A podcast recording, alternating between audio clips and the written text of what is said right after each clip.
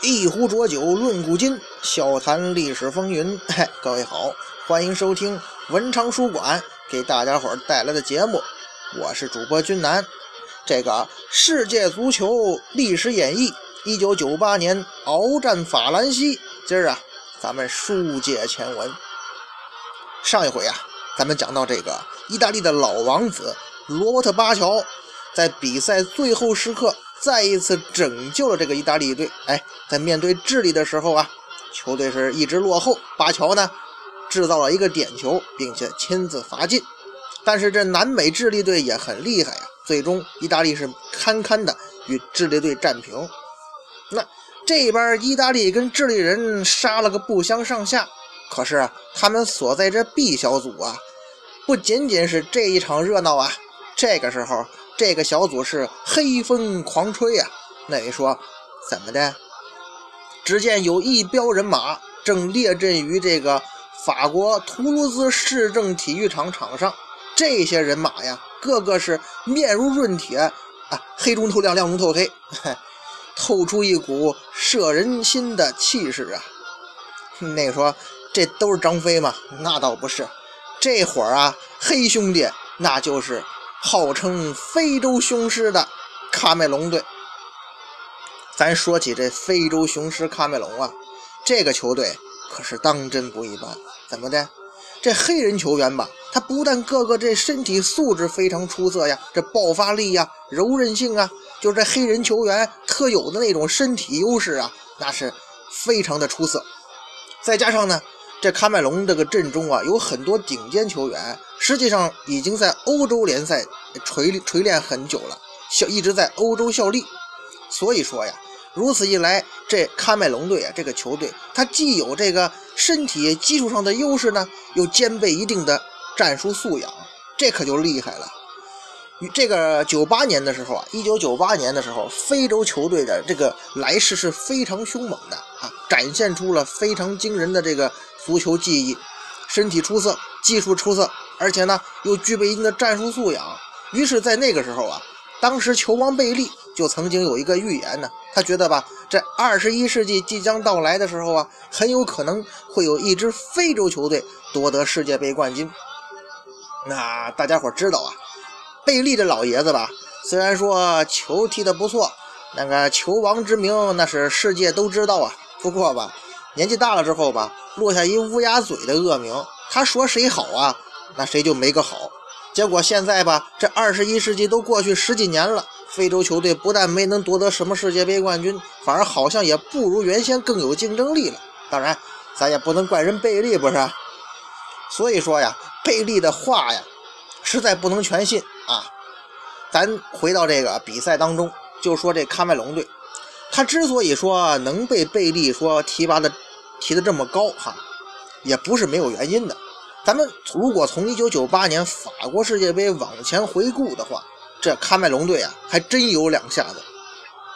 比方说这个1990年首次参加世界杯的喀麦隆队就打进了八强啊。第一场比赛，人喀麦隆人就阵斩球王马拉多纳率领的卫冕冠军阿根廷，厉害吧？当时啊，三十八岁的米拉大叔啊，在这届。九零年的世界杯这个赛事当中啊，打进了四个进球。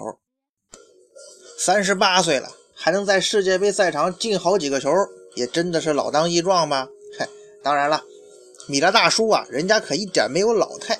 他进球之后跑到脚气出的扭屁股舞，也成了意大利之下的一个经典画面呢。不过呢，米拉大叔当时最经典的一个球啊，就是从哥伦比亚狂人门将伊基塔脚下断球，然后破门。那成了世界杯赛场上让人永远难以忘怀的画面呢。哎，顺便提一嘴哈，一九九零年带领喀麦隆队的主教练呢，就是后来曾经来到中国执教过沈阳、执教过山东的涅波姆尼亚奇。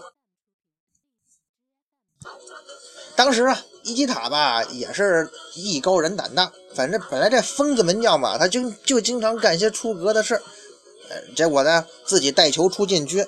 被这老米拉呢顺脚就给断了。面对空门呢，人还能客气啊？哎，反正 这也是很经典的一个场面吧。那四年过去，到了1994年美国世界杯的时候，这米拉可就四十二岁了。咱中国人讲四十不惑，您都这么大年岁了，估计这会儿应该成教练或者什么的吗？不，四十二岁的米拉大叔啊，依然以替补的身份跟随喀麦隆神奇的出现在美国赛场了。那位说：“哎呦，是够老当益壮的，这老骥伏枥呀。”但是啊。人米拉大叔啊，不仅仅是四十二参加世界杯，人还替补出场进了一球。所以说呀，这米拉大叔的世界杯故事啊，也算得上是历史佳话了。当然了，九九九八年的时候，米拉大叔要是再能参加世界杯，他可就不是老当益壮了，他就成妖精了。一九九八年的喀麦隆队阵中啊，当然没有米拉大叔的身影了。可是啊，年轻一代的喀麦隆雄狮们已经成长起来了。而且是个个勇猛啊！这番出战，黑兄弟们那是志在必得呀。而这喀麦隆队的迎面之敌是谁呀？是欧洲的球队奥地利。这奥地利队吧，虽然说不能说实力出众哈，可是呢，能进世界杯人也不是鱼腩之辈啊。咱说这世界杯预选赛能从欧洲区突围的哪个队弱呀？于是两军相遇，这就是一场恶战呐。果然呢，喀麦隆队那是实力不俗啊！只见这帮黑哥们是个个体力充沛啊，进攻犀利。不过人奥地利人那也是众志成城，进退有序啊。双方是厮杀大半场，比分呢依然是零比零。哎，这个场比赛呀，可真是一场考验意志跟体能的闷战呢。这时候呢，比赛进行到了焦灼的时候，七十七分钟了。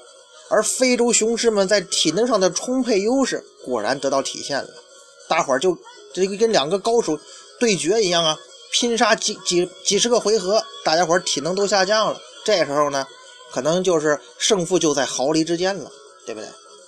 这时候啊，喀麦隆后防大将六号恩雅卡，恩扬卡一见这前锋们太没用了，老不进球啊，得嘞，看我的吧。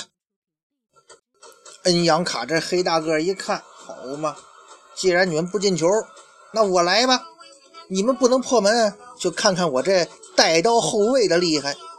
只见这位喀麦隆黑大个黑旋风从左路拿球突击，眼见的吧，好像这时候吧，比赛进行到这时候啊，奥地利人体能也下降，对这个前场的逼抢啊不是很积极。他一看，我都到中线了，居然奥地利人没有人上前逼抢。大家伙也知道嘛，恩扬卡那是一个左后卫啊，估摸着他拿球到这个位置，可能要交给中场或者转移一下了，所以说就对这个恩扬卡呀放松了戒备。那恩扬卡人这黑大个这时候还有劲头呢，一见没人管我，一个箭步趟球前进，加速之后就杀奔奥地利禁区了。我天！奥地利队员一看不对呀，这黑小子想干嘛呀？急忙上前就是一个迎面飞铲。不过呀。这黑旋风果然是甚是机敏呐，右脚是轻巧的一扣，把这铲球的奥地利队员呢就给闪开了。又一个加速，这下完了，直接杀进禁区了。这后卫从左路直奔禁区了。这下奥地利队防线就大了大乱了，匆忙之中是紧急防守啊！一个人盯防中路在包抄的喀麦隆队员，另一个人呢就跑到这个边路啊来紧逼已经杀入禁区的恩扬卡。不过呀，大家伙不要被这恩扬卡的外表给欺骗了。人虽然长得又黑又粗犷，可是啊，人这时候却颇为冷静。面对这逼上来的奥地利后卫啊，左脚一个轻扣，这奥地利后卫扑过来的非常匆忙，来不及刹车，结果呢是滑倒在地了。哎，这下子恩扬卡等于又过了一个奥地利队员，可就直接面对门将了。呆，嘿嘿，看我取尔一分。这时候呢，奥地利国门孔塞尔眼见完了，后卫都没了，情急之下只能是出击呀。不过，恩扬卡这时候早已经在晃开那名奥地利后卫之后啊，有了充足的射门起脚空间。只见这喀麦隆黑旋风是左脚扣过来之后啊，把这皮球啊用右脚推向了球门远角，孔塞尔也没办法了，此球是应声入网，一比零，打破僵局了。喀麦隆人也也开始庆祝了。咱们知道啊。这非洲球员的庆祝非常有特点，他们都喜欢跳舞，而且都是非常有韵律的非洲舞蹈。那这次呢，自然是进球的恩扬卡领衔这场群舞啊。这帮黑小伙儿在那个球场上一跳，看台上的喀麦隆球迷也跟着开始疯狂庆祝了。这下子倒是形成互动了，好一幅美丽的非洲风景线呢！这个进球啊，毫无疑问，那是一次颇为精彩的个人表演。恩扬卡的奔袭，把这个非洲球员出色的体能和身体素质以及技术能力啊，在这个过程当中啊，都得到了完美的展现。当然了，这个时候七十多分钟了吧，比赛时间不多了，十几分钟，眼看着吧，这奥地利队就成为这喀麦隆这非洲雄狮的口下之物了。可是咱书中代言呢，你这非洲球员虽然说身体素质那没得说。对吧？很出色。可是呢，足球它毕竟是一个考验人的这个整体素质的运动啊，不仅仅要身体好，还得脑子灵活，还得有战术团队协作，是不是？这个非洲球员呢，有一个固有的这个弱点呢，就是这个他们这个非洲球员天性很烂吧，哎，所以很多时候吧，即兴发挥的东西多，战术纪律差。进攻可能打得非常精彩，呃，防守的时候呢，也难免会出现一些走神啊、小失误。所以说呀，这也是非洲球队很多年来成绩不稳定的一个重要原因。他们往往能够在这种赛会制或者青年队的比赛中打得非常出色，可是到了真正就是说考验整体心理素质或者说很重要的决赛的时候呢，非洲球队在面对欧洲球队的或者是南美球队的时候啊，就会出现一些很低级的小失误。所以说呀，就拿喀麦隆来讲，他们九零年可以打进八强，可是九四年呢，他们小组就淘汰了，这发挥很不稳定。那这恩扬卡这个球啊，非常精彩，毫无疑问是振奋了喀麦隆球员的士气。可是你一兴奋，把这帮黑哥们他就放松了警惕了。您不看看您的对手是谁呀？那可是跟德国人同根同源的奥地利人呐。他们也是具备不到最后一刻绝不放弃的坚韧之心呢。人好歹也是日耳曼血统啊。当然，咱不是搞种族主义，但不得不承认，奥地利队跟德国队那是同根同源嘛。所以说呀，奥地利队也有一颗那个永不放弃的争胜之心嘛。果然呢，比赛在最后时刻是突袭波兰的。第九十一分钟了，伤停补时了，眼看就要结束，奥地利人呢获得了。一次角球，这应该是最后一次进攻机会了。这个前场右路角球开出之后啊，禁区中路乱金装中竟然有一个奥地利队员抢到点了，而且摆渡到了把球啊摆渡到了喀麦隆队门前。哎，这明显的这喀麦隆队对对这个角球的防守啊有点这个走神了。而更加惊人的一幕是什么呢？接球的奥地利锋线大将波尔斯特呀，这时候居然在禁区中路面对球门，他是无人防守。很显然呢，出现这种状况，这个原因就在于啊，在这次定位球防守当中啊，喀麦隆队出现了严重的漏人、盯人失误。可是这波尔斯特那是奥地利锋线尖刀啊，你也是在欧洲赛场出了名的呀，是吧？他岂能错过这样的杀机呀？只见这博尔斯特胸部一挺，略作调整，迎着出击的喀麦隆门将一对一了。后卫去哪儿了呢？人家是对准球门上角，就是一脚爆射呀。耳轮中就听见“梆”的一声巨响，这球啊干脆利落，击中了横梁下沿，是弹入网底。场上比分一比一。最后时刻呀，人家奥地利人把比分扳平了。一番厮杀，这非洲雄狮啊，因为自己的大意，让猎物在最后时刻逃脱了。奥地利人呢，也是全身而退，双方平局收场，是不伤和气啊。于是这 B 小组首轮呢。这四个队啊，全都战平了。意大利打平了智利，喀麦隆战平奥地利。哎，那咱们眼光一转，再说那 C 小组。这 C 小组啊，在这法国世界杯这个各个小组当中啊，有点不一样。为什么这么说呢？因为这 C 小组有一支球队啊，是这东道主高卢雄鸡法国队。哎。这时候呢，作为东道主啊，法国队无疑就是奔着冠军去的呀。所以这高卢雄鸡的主帅雅凯呀，这个时候呢，还是承载了很大压力。他身上呢，有很多这个舆论的争议啊。咱们说这法兰西这高卢雄鸡军团，那无毫无疑问也算是世界足坛的一支劲旅啊。在这个世界杯历史的舞台之上，人家法国人出现过神射手方丹，单届进球记录到现在都没打破嘛。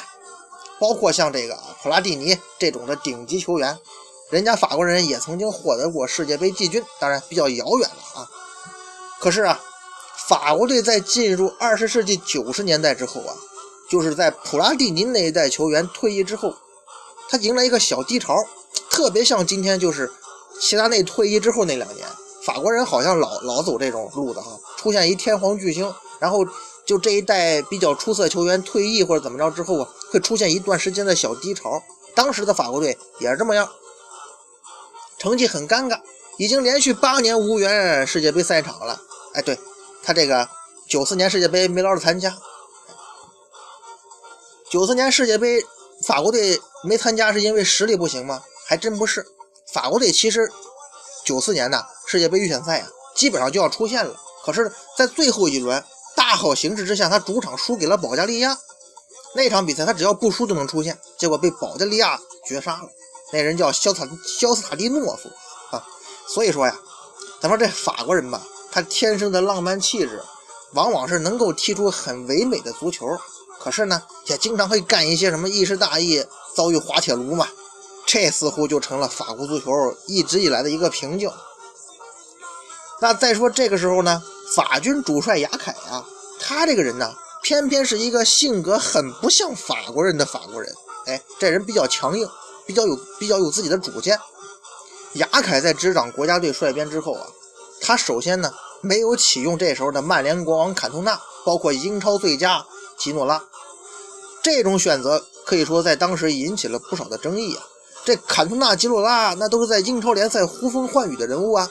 你雅凯竟然说不用，但是呢，人雅凯依然是不为所动，他想按照自己的思路去改造这高卢雄鸡军团，最终啊，确立了以齐达内为中场核心，立足防守，控制中场，锋线呢循机而动这样的战术思路。当然了，这个时候的齐达内跟后来比嘛，不管是这个地位啊，还是知名度上，还不能跟后来一样，是吧？只能说是一名比较出色的球星。还达不到后人那种一代天皇巨星的位置，咱说呀，也是冥冥中自有天意吧。这位祖籍阿尔及利亚的法国人齐内丁·齐达内，也就借着这个法国世界杯呀，开启了属于自己的足球时代。尽管呢，这时候法国球迷都没想到这伙人能建立什么样的工业。法国队第一场比赛在马赛的维洛德罗姆球场进行。本身就是马赛人的齐达内在家乡父老面前献艺啊！哎，马赛人也期待他有出色发挥。毕竟啊，其实这个高卢军团这个时候前景并不是很被看好，因为这个锋线乏力。不过毕竟是东道主嘛，在这小组首轮的比赛呢，又是首次参加世界杯的南非，所以说呀，实力占优，又是东道主之力，开门红没有不胜之力，不是？这下子双方摆开战阵，主帅雅凯一声令下，高卢众将杀奔南非队半场。这首发阵容当中啊，齐达内和德约卡夫双核领衔这个法国队中场攻击线，而锋线上呢，用了年轻的小将爹里亨利。哎，亨利获得首发，这小伙子吧，他能首发呀？说实在的，主要是因为法国队锋线乏人，哎，没有什么比较成名的厉害角色。可是谁也没想到啊，就是这员小将亨利，就此是啊，这个起飞，成为了这个日后名动天下的锋线高手啊！比赛刚一开始，法国人是频频进攻啊，可是你却无法真正能威胁法国队球门。这个时候，法国队的主力前锋是谁呀？是身高一米九零的那个吉瓦什。吉瓦什这哥们儿吧，是个高中锋。他此前已经是连续两个赛季的法甲金靴，这场上这个有身高吧，作风也比较勇猛。可是啊，这吉瓦什这哥们儿吧，有一个缺点，就是在国家队呢进球率很低。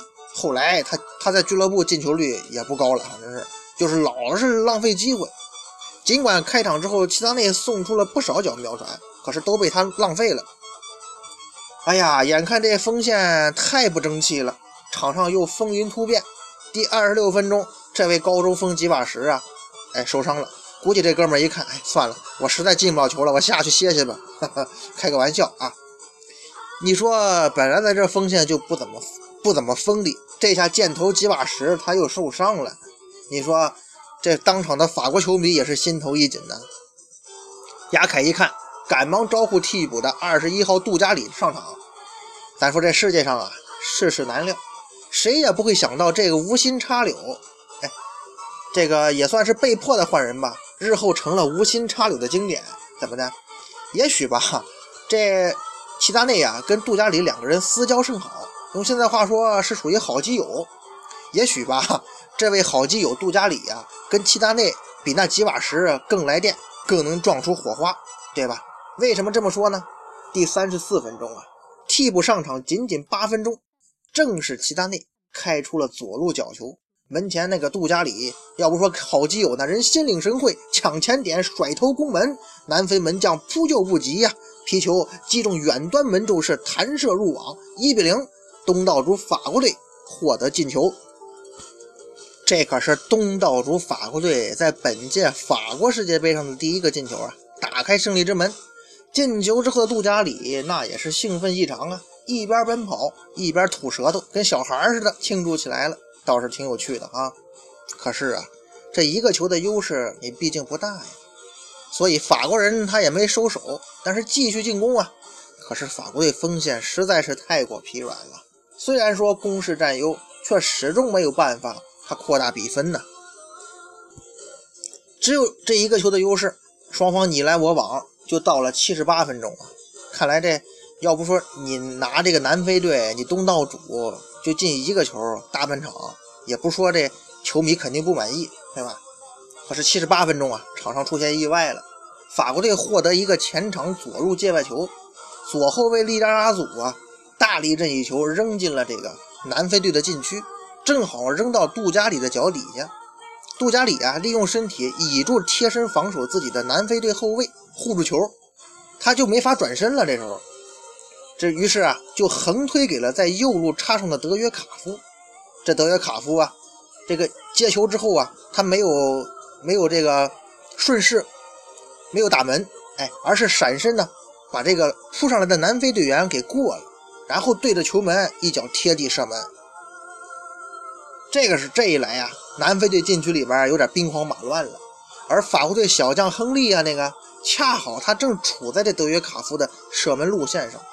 这时候看出这小亨利的机敏了，他眼见这球射过来了，我在这路线上我不能挡住这射门呢，于是就一跳，把这个皮球的前进路线给让出来了。于是德约卡夫这脚射门呢，依然是直奔球门而去了。南非的队员见状大惊啊，门将沃克急忙是准备倒地扑救啊，后卫呢二十一号伊萨也是贴地的飞铲封堵，你这是添乱是吧？越帮越乱。这慌乱之中啊，俩人都有点准备不足。这球啊，神使鬼差的碰到伊萨的这个脚尖之后变向了，晃晃悠悠弹进这门将沃克的另一侧了，进门了，乌龙球。本届世界杯首场揭幕战之后又来一乌龙球，二比零了。这下法国队优势明显了呀，毕竟啊，南非队是世界杯新军，经验不足，而且实力呢也实在是差了点儿。这二比零之后，比赛时间也所剩不多，也没什么还手之力了。那估计这场比赛就这么决定了吧？哼，所有人都答应，有一个人也不答应，谁呀？就是那小亨利。当然了，形势大好呢，法国球迷呢已经安下心了，起码赢了嘛。要主帅雅凯呢也松了一口气。小亨利他却不想罢手啊，人年轻气盛啊。这时候亨利，我首场世界杯比赛还没进球呢。就这么着结束啊？不行！于是比赛最后时刻，第九十一分钟了，又是最后九十一分钟，亨利来一场个人表演。小亨利在禁区前沿截获南非队传球之后，他是顺势一趟，躲过南非后卫的铲抢。这亨利是大踏步杀进禁区啊！面对倒地出击的门将沃克，颇为老道的来了一记轻巧的搓射，这球啊，恰好越过门将的身体，缓缓的。滚向球门远角，尽管说刚才那个自摆乌龙的伊萨呀，这时候又及时赶来救主了，可是他速度还是慢了点等伊萨接到皮球的时候啊，一看连人带球啊都在球门里头了。三比零，小将亨利首秀建功，咱不得不说呀，真是英雄出少年呐。进球之后的小亨利那十分兴奋呢，奔跑撒欢。法国众将急忙上前跟他一起庆祝啊。老帅雅凯也挺感叹：这这孩子不负我望，日后一定成大器呀。于是啊，比赛这时候才算真正结束。东道主法国队首战三比零拿下南非。哎，咱说这世界杯赛场硝烟滚滚，不知道有多少像亨利这样的少年英雄横空出世，谱写属于自己的传奇故事。也不知道有多少这后卫伊萨这样的人，虽然说尽职尽责，却不得不感慨时运不济啊，够倒霉。但是啊，不管是什么样的球员，像他们这种努力在比赛中拼搏的人，都用自己的表现续写着世界杯的故事，表现着足球的精神。那不知道接下来这法国世界杯又有哪位英雄得志，哪位好汉失意呢？欲知后事如何，咱们呢下回分解。